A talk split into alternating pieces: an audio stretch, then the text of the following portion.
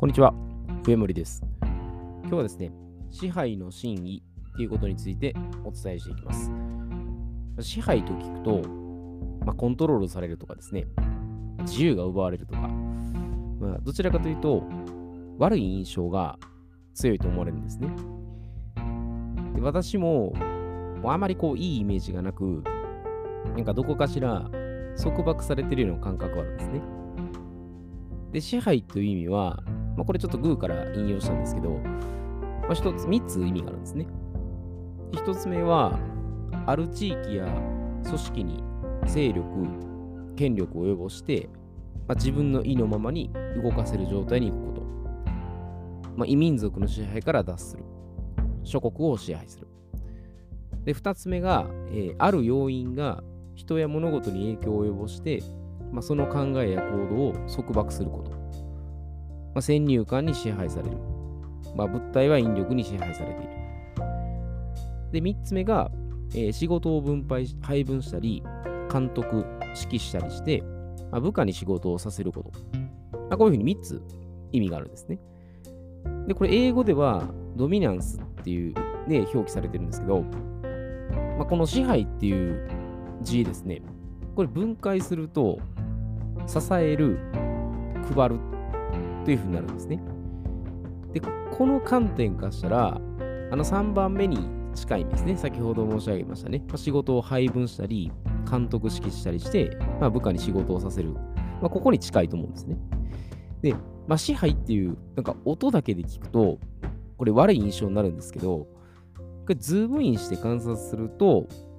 プラスの意味になるんですね。で、それに似たような言葉で言えば、洗脳っていう言葉あると思うんですね。ま、これも直訳すると、まあ、脳を洗う。まあ、そこからですね、まあ、人の意識を変えたり、行動をね、変容させたりするって意味になるんで、ま、日本語っていうのは結構、まあ、不思議だなと思うんですよね。だから物事を、ま、捉え方次第では、これ自分自身の動き方で、ま、行動できるってことなんですね。で、支配を支えて配るって意味で解釈すると、まあ、その奪うとかね、搾取されるといったマイナスイメージは払拭されるんです。で、これビジネスとか、えープライベートでね、支えて配るっていうふうに捉えたら、で、これギブアンドギブの精神に切り替わるはずなんですね。価値を構築して提供するとか、まあ、相手の状況とか気持ちを理解するとかね。まあ、長期的な視点で、まあ、コツコツ継続して、まあ、良好な関係性を築くとかですね。だから奪うとか、なんか抑圧するって意味じゃなくて、もう単純に、まあ、与えるって意味なんですね。で、これところがですね、あの政治経済とかね、まあ、一部私生活において、まあ、その行われていることはどうかなってことなんですね。だから全部が全部、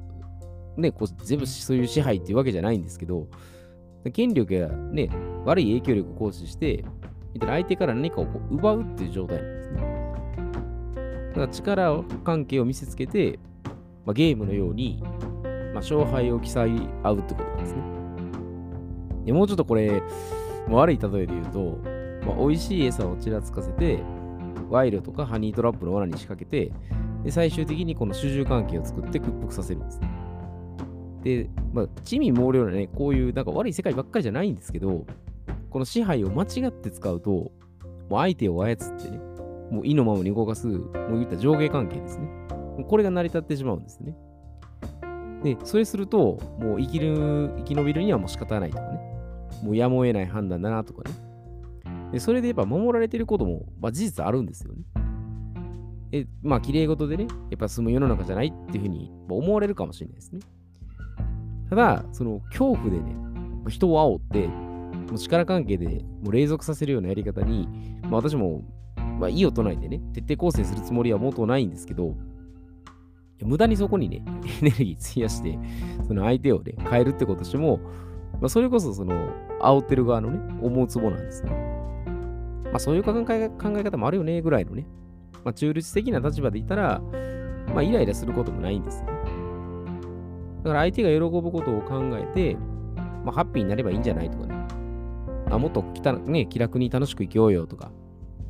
まあ、肩の力抜いて、まあ、リラックスしましょうぐらいのね、まあ、そういうふうに考えると、まあ、支配っていう言葉が、まあ、支えてね、配るっていう、まあ、相手を思いやるとかですね、まあ、優しい感情で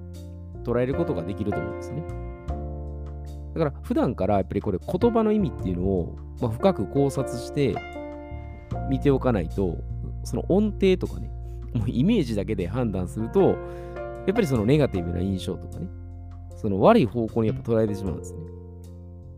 だから特にそのネガティブ、ネガティブでね、捉えてる言葉に関しては、やっぱ背景はやっぱ吟味する必要があるんですよ。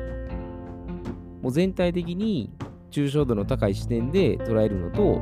まあ、具体的にね、細かく分解して捉える視点と、やっぱ両方から把握することなんですね。そしたらもう支配に対してのこう印象もね、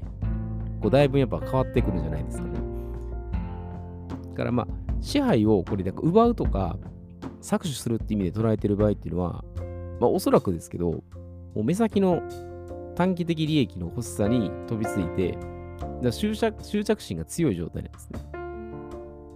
だから歴史のこのね、偉人たちっていうのは、もうすごい観点から、もう誰もやってないことをね、発明して、で、それらをこう分け与えてるんですね。まあむしろね、これ最初から巧妙に仕組んでるといった考え方も、まああるのはあるんですよ。だからフランクリン・ルーズベルトね、元大統領が、ま、残した言葉としてね、まあ、これ多分意図的っちゃ意図的なんですけど、まあ、世界的な事件は、まあ、偶然に起こることは決してないと。そうなるように前もって仕組まれていると、私はあなたにかけてもいいっていうふうに記してあるんですね。まあ、仮に、仮にそうだとしても、まあ、自分たちの捉え方次第でね、まあ、いい方向に導くことはできるんで、あの、まあ、陰謀論に対してね、あの、ああだこうだって言っても仕方がないので、まあ、あの、競争していくね、この、共に作るっていう社会では、この支配っていう意味も、まあ、大きく変わっていくんじゃないかなと思いますね。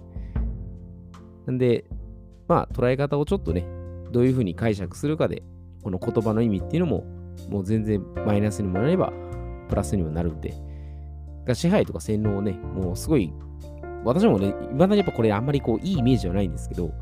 でもちょっと解釈の見方を変えるだけでね、えー、ポジティブな方向にも変わるので、えー、言葉の意味はね、一つずつ丁寧にね、拾って観察した方がいいかなと思います。えー、では今日はこれで失礼いたします。